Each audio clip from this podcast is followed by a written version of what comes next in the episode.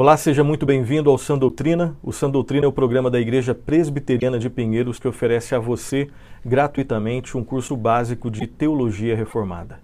Esse é o nosso quinquagésimo programa Sã Doutrina. Chegamos pela graça de Deus e para a glória de Deus ao programa de número 50. E nós estamos estudando o tema Cristologia. Sobre esse tema, Cristologia, nós já estudamos os seguintes tópicos. Eu quero relembrar com você rapidinho os seguintes tópicos que nós estudamos sobre Cristologia. Vimos né, as questões introdutórias sobre a pessoa e a obra do Senhor Jesus Cristo. Falamos também sobre a verdade de que Jesus Cristo, ele é uma pessoa, uma pessoa que possui duas naturezas. Falamos sobre essas duas naturezas, a natureza divina e a natureza humana de Jesus Cristo.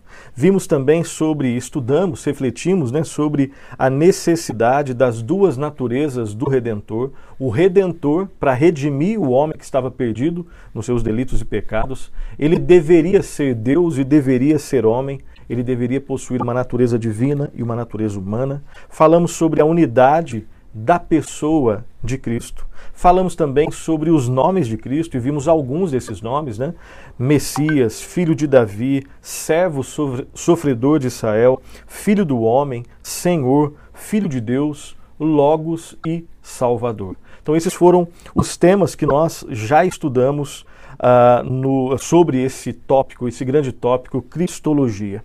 No último programa, nós começamos a estudar um outro tópico de Cristologia, que nós chamamos de os estados de Cristo. Né? Na verdade, os livros de teologia sistemática, os estudiosos chamam de os estados de Cristo. E nós vimos o primeiro estado, o estado de humilhação. Esse foi o tema do programa passado. Dúvidas sobre isso é só procurar na nossa playlist do Sã Doutrina, ali no canal da Igreja Presbiteriana de Pinheiros, e você terá acesso a esse estudo uh, que falava sobre o estado de humilhação. Hoje nós vamos falar sobre o estado de exaltação. Né, a primeira parte do estado de exaltação e, Deus permitindo, no próximo programa nós vamos encerrar uh, esse estudo sobre o estado de exaltação. Fizemos o estado de humilhação em um programa, o estado de exaltação em dois programas. E sobre o estado de humilhação de Cristo, quero também relembrar rápido para você, nós vimos os seguintes estágios do estado de humilhação de Cristo. Falamos sobre a encarnação de Cristo, o nascimento de Cristo, os sofrimentos do Senhor Jesus Cristo, a morte de Cristo, o sepultamento de Cristo e a descida de Cristo ao Hades. Dúvidas sobre isso? Nosso programa é, passado ele vai é, pela graça de Deus, tirar essas dúvidas que você tem sobre esses tópicos sobre o estado de Cristo. No programa de hoje, como nós dissemos e repetiremos aqui agora, nós falaremos sobre, estudaremos juntos, refletiremos sobre o tema do estado de exaltação de Cristo. Nós refletiremos hoje sobre os seguintes subtópicos desse tópico. Nós falaremos basicamente sobre a ressurreição de Cristo, considerando é, quatro momentos. Nós fala em três momentos, na verdade. A natureza da ressurreição, falaremos sobre o significado da ressurreição e sobre a negação da ressurreição. Então, hoje nós começamos esse subtópico, o estado de exaltação de Cristo. E falaremos sobre a ressurreição de Cristo, primeiramente, a partir desse, desses três aspectos, desses três momentos: a natureza da ressurreição, a, o significado da ressurreição e a negação da ressurreição de Cristo. Dito isso, então, vamos aos nossos estudos. Falemos de modo bem breve sobre o estado de exaltação do Senhor Jesus Cristo. Primeira consideração que nós fazemos aqui é que no estado de exaltação nós podemos notar as seguintes verdades acerca do Senhor Jesus Cristo. No programa anterior, que nós falamos sobre o estado de humilhação, nós vimos várias verdades sobre a pessoa de Cristo, considerando especificamente esse recorte uh, do seu estado de humilhação. E no estado de humilhação, nós estudamos algumas verdades acerca da pessoa do Senhor Jesus Cristo.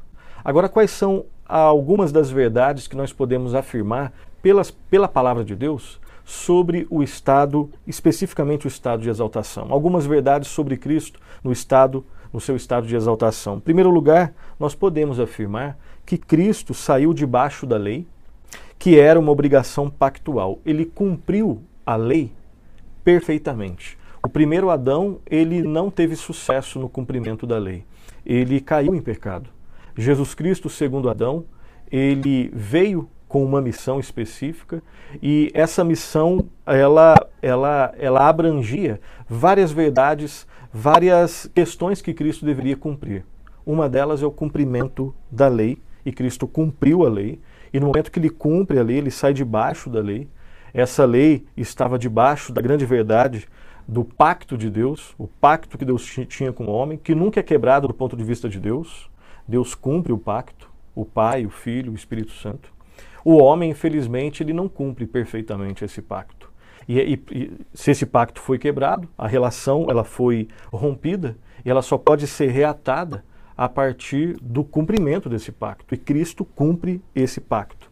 É o que o, o, os nossos irmãos chamam, né? os nossos irmãos do passado, os teólogos também do presente, eles chamam de obrigação pactual. Então ele cumpre perfeitamente a lei, ele cumpre perfeitamente o pacto. Uma segunda verdade que nós podemos afirmar de Cristo, considerando esse, né, esse, esse aspecto do estado de exaltação, é que Cristo pagou a penalidade do pecado e demonstrou que ela foi anulada. O salário do pecado é a morte o homem deveria morrer. Cristo, ele cumpre, ele consegue cumprir a lei, cumprir a obrigação pactual e ele paga a penalidade do pecado. Ele morre de forma substitutiva em relação àqueles que se arrependem e creem em Cristo. Ele morre como substituto perfeito, que cumpre cabalmente toda a penalidade do pecado. Ele, experimenta a morte em nosso lugar, no lugar daqueles que se arrependem e creem nele, no lugar do povo de Deus, que é constituído de pessoas de todas as, de todas as épocas, de todos os lugares, de todas as etnias, de todas as culturas. As pessoas que se arrependem e creem, elas têm Cristo como seu Senhor e Salvador.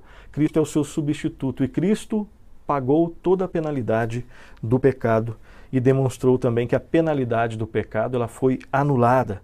Uma outra verdade que nós podemos afirmar é que Cristo tornou possível a justiça e a vida eterna aos que nele creem. Quem crê em Cristo é justificado, é tornado justo na justiça de Cristo e tem vida eterna, porque Cristo é aquele que experimentou a morte e matou a morte com a sua morte. Ele ressuscitou quem tem a última palavra não é a morte, é o Senhor Jesus Cristo. E em Cristo nós temos justiça, justificação, o justo que morreu pelos injustos, nele agora todos os nossos pecados são colocados em sua conta, ele paga tudo, e toda a justiça de Cristo é colocada na nossa conta, de forma que o Pai olha para nós com a justiça de Cristo. E em Cristo nós temos justiça e vida eterna.